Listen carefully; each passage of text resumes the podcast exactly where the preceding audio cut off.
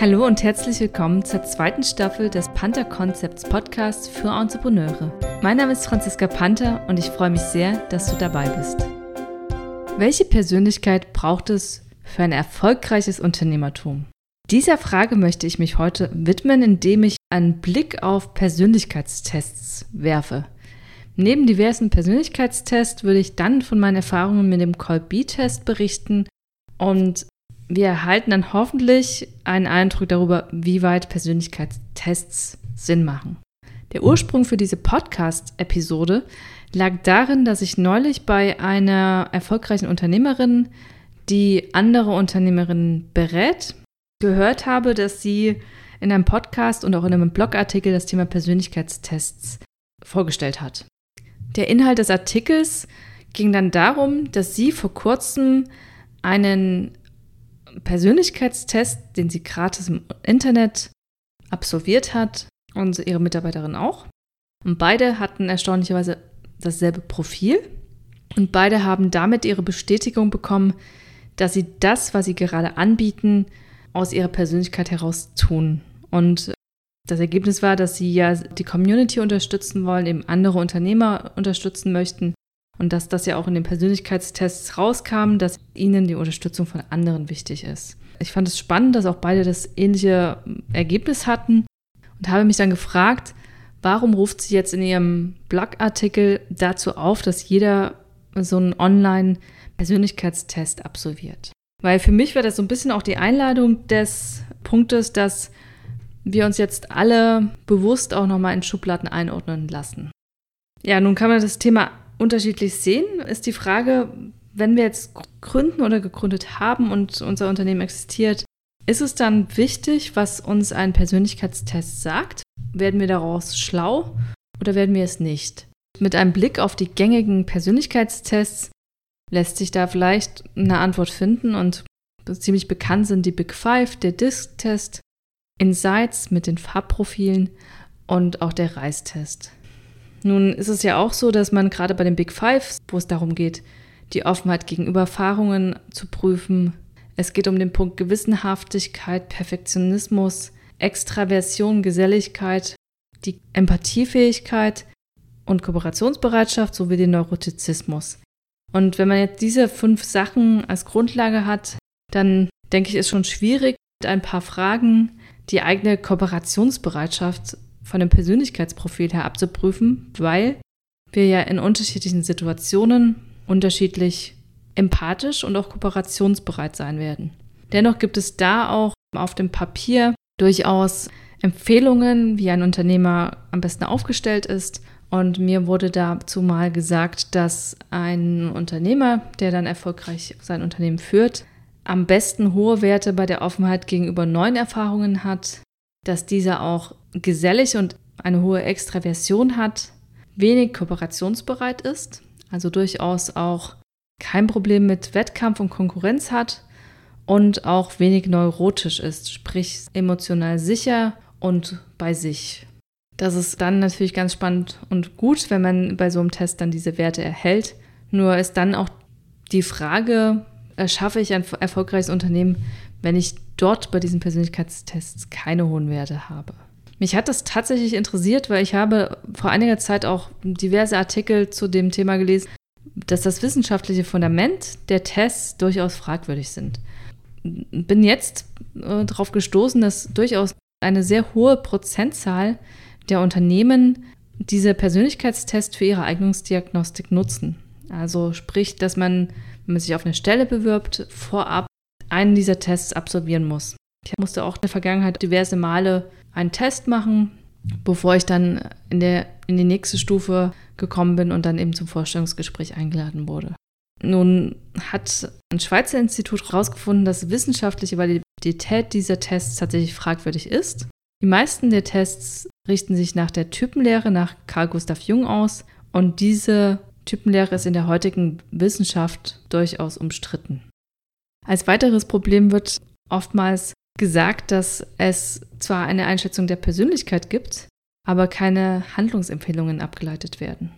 Ganz spannend fand ich auch, dass von dem Barnum-Effekt gesprochen wird, Das heißt, dass wenn man einem Menschen ein vage formuliertes Persönlichkeitsprofil vorlegt, sich jeder Mensch das heraussucht, was für ihn passt und dann auch begeistert ist von der Treffsicherheit des Tests. Und das ist auch der Effekt, warum Astrologie funktioniert. Ja, ist tatsächlich ein bisschen die Frage, wie weit passen wir unser Verhalten an die Tests an? Wie weit passen wir uns in Schubladen an? Und ist es tatsächlich für uns ein Aha-Effekt, wenn wir mit einem Persönlichkeitstest arbeiten oder eben nicht? Wahrscheinlich muss jeder für sich da auch seine Lösung finden. Ich finde es dennoch wichtig, im Hinterkopf zu haben, dass wir alle veränderliche Persönlichkeiten haben und auch sehr situativ sind und reagieren und in den unterschiedlichen Bereichen unseres Lebens andere Charaktereigenschaften zeigen. Ganz spannend war auch, dass es einen Test gibt, der wohl wissenschaftlich valide ist, und das ist der Bochumer Inventar zur berufsbezogenen Persönlichkeitsbeschreibung, kurz BIP, und der gilt als valide. Der sagt aber auch, er ist kein Persönlichkeitstest, sondern er ist ein Test, der sich explizit auf den Beruf bezieht, auf die berufliche Orientierung, das Arbeitsverhalten und die sozialen und physischen Komponenten. Also ich bin sehr gespannt, wenn du selbst Erfahrung mit einem dieser Tests hast und da eben positiv oder eher negativ was Feedback geben würdest, dann freue ich mich, wenn du mir dein Feedback zum Test und zu den Ergebnissen gibst. Ich bin vor ein paar Monaten auf einen anderen Test gestoßen, den ich hier auch skizzieren möchte. Es ist keine explizite Werbung für den Test, aber ich fand den Test tatsächlich so anders, dass ich dir heute davon berichten möchte. Ich fand auch, dass er mir sehr geholfen hat. Es geht um den Kolby-Test. Und der Kolby ist kein Persönlichkeitstest, sondern er sagt von sich, dass er die Konation testet. Und das musste ich auch erstmal anschauen, was genau das ist. Die Konation ist eine entscheidungsbezogene Absicht bzw. Intention, die wir aus eigenem Antrieb heraus machen. Also der Test, wie wir eine Handlung vornehmen. Neben diesen konnativen geistigen Prozessen gibt es die kognitiven, also Intelligenz, der IQ, wie gehen wir vor, und die affektiven Vorgänge, das sind eher die Emotionen. Bei dem konnativen Test geht es um den Test für unser Tun, unser Instinkt, unsere mentale Energie und was uns antreibt. Dieser ganze Test, gesamtes Ergebnisses, ist durchaus positiv orientiert, also sehr stärkenorientiert und er hat auch Handlungsempfehlungen. Von daher fand ich das tatsächlich auch im Gegensatz zu dem Persönlichkeitstest jetzt eine ganz spannende Ergänzung. Ja, der Test selbst kostet rund 50 Dollar und ich habe dann kurz überlegt, als ich ihn da vor ein paar Monaten kennengelernt habe, ob ich die investiere oder nicht. Ich habe es getan. Für mich fühlt sich das Ergebnis sehr stimmig an und ich hatte wirklich einige Aha-Effekte. Aber eventuell ist das genau das, wenn man auch einen Persönlichkeitstest macht. Also das möchte ich nicht abstreiten. Getestet werden bei dem Colby-Test vier Ebenen. Das eine ist der Fact Finder, das heißt die Art, wie wir Informationen sammeln und teilen. Das zweite Follow Through, wie wir die Dinge organisieren. Dann haben wir den dritten Punkt, das ist der Quick Start, wie wir mit Risiko und Unsicherheit umgehen. Und das vierten Punkt, den Implementor, wie wir die Sache dann wirklich angehen. Der Test und die Ergebnisse selbst sind auf Englisch. Es gibt dann jeweils eine Punktzahl bis zu zehn Punkten und eben kleine Handlungsempfehlungen. Die Auswertung ist auch nicht super groß, aber er hat schon einfach ein paar Punkte, wo man dann drüber nachdenken kann. Als Beispiel skizziert, wie das dann aussehen würde. Bei mir kam bei dem Fact Finder eben dieses Punkt 4 raus. Ich bekomme dann dezidiert nochmal diese Auswertung, dass ich dann eher der Typ bin, der die äh, Dinge erklärt. Also, dass ich nicht stark vereinfache und auch nicht sehr stark ins Detail gehe, sondern einen guten Überblick entwickle, was wichtig ist und dazu aber auch noch ein paar Details nennen kann.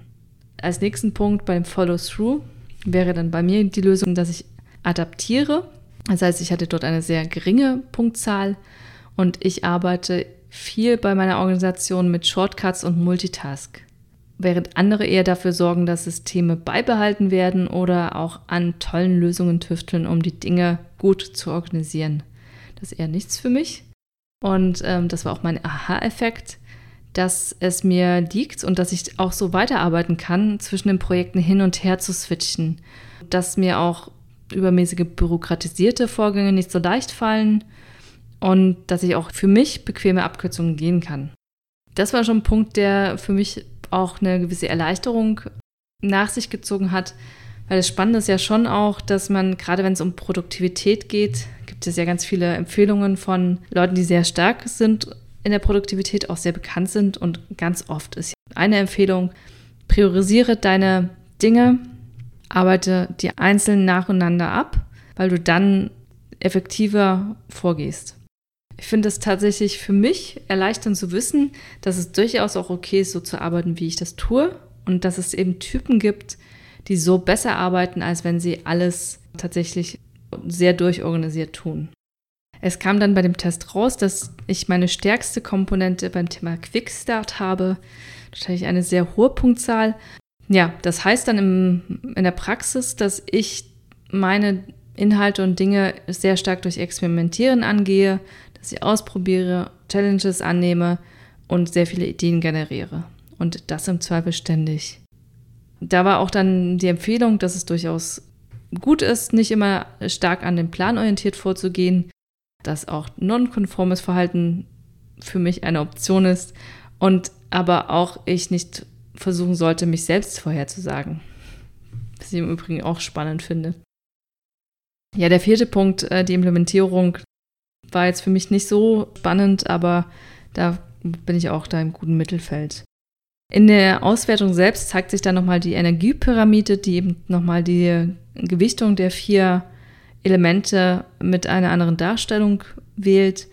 Und hier wird dann aber auch nochmal erwähnt, dass man eben nicht ausschließlich die eine Variante immer zeigt, sondern dass man durchaus eine Kombination dieser vier Vorgehensweisen in sich trägt und dann auch alles macht. Also Quickstart heißt jetzt auch nicht, dass ich nur Ideen habe, sondern durchaus auch, dass ich die Vorgänge von der Idee bis zur Umsetzung auch durchziehe. Und so gilt es dann sicherlich auch für alle anderen Typen. Den nächsten Aha-Effekt hatte ich dann nochmal bei der Ausarbeitung, wo es darum ging, äh, wie man selbst eine Aufgabe bearbeitet, wenn man seine Stärken so einsetzen kann, wie man sie hat. Und da hatte ich dann auch noch eine Auswertung von einem anderen Typ gesehen und die haben sich tatsächlich sehr unterschieden. Meine Variante wäre jetzt immer, wenn ich eine Aufgabe bekomme, ich fange an zu brainstormen. Ich schaue mir danach, nach den Brainstorming-Varianten, fange ich ein bisschen an zu recherchieren, schaue, welche Möglichkeiten gibt es, wie lässt sich das Problem lösen, schaue dann auch, was sind die Kosten und die Stärken der Varianten und welche Möglichkeiten haben wir dann, zum Ziel zu kommen. Für mich ist das ein sehr logischer Vorgang. Ich kenne selbst aus der Arbeit mit Teams, dass das eben nicht logisch ist und dass dieser Vorgang auch durchaus irritierend, sehr irritierend sein kann für andere, die eben eine ganz andere Systematik haben, um sich ihre Inhalte zu erarbeiten. Von daher war ich auch doch auch da nochmal erleichtert zu sehen, okay, man kann so arbeiten, aber es gibt natürlich auch Typen, die arbeiten anders. Und dann ist es eben wichtig, entweder das zu wissen, dass andere auch anders arbeiten oder eben gewisse Sachen nicht miteinander zu bearbeiten. Ja, ganz spannend waren dann so ein bisschen abschließenden Hinweise, dass gerade in meinem Fall es dann auch so ist, dass ich die Sachen eher sage, als sie zu schreiben. Da kam mir dann tatsächlich auch nochmal der Effekt, dass ich meinen Podcast, den ich ja schon lange geplant habe oder den ich schon gerne auch viel eher hätte starten wollen und dass ich wirklich auch da die Neigung eher zum, zur gesprochenen Sprache habe als zur niedergeschriebenen Sprache. Und da sind so Kleinigkeiten nochmal deutlicher und auch viel konkreter gezeigt werden als mit einem Persönlichkeitstest. Von daher war das mein Überblick über die Testvarianten, die es gibt und auch mein Impuls dazu, wie das zu werten ist. Ich glaube, es braucht keinen Test oder keine bestimmte Persönlichkeit, um Entrepreneur zu sein.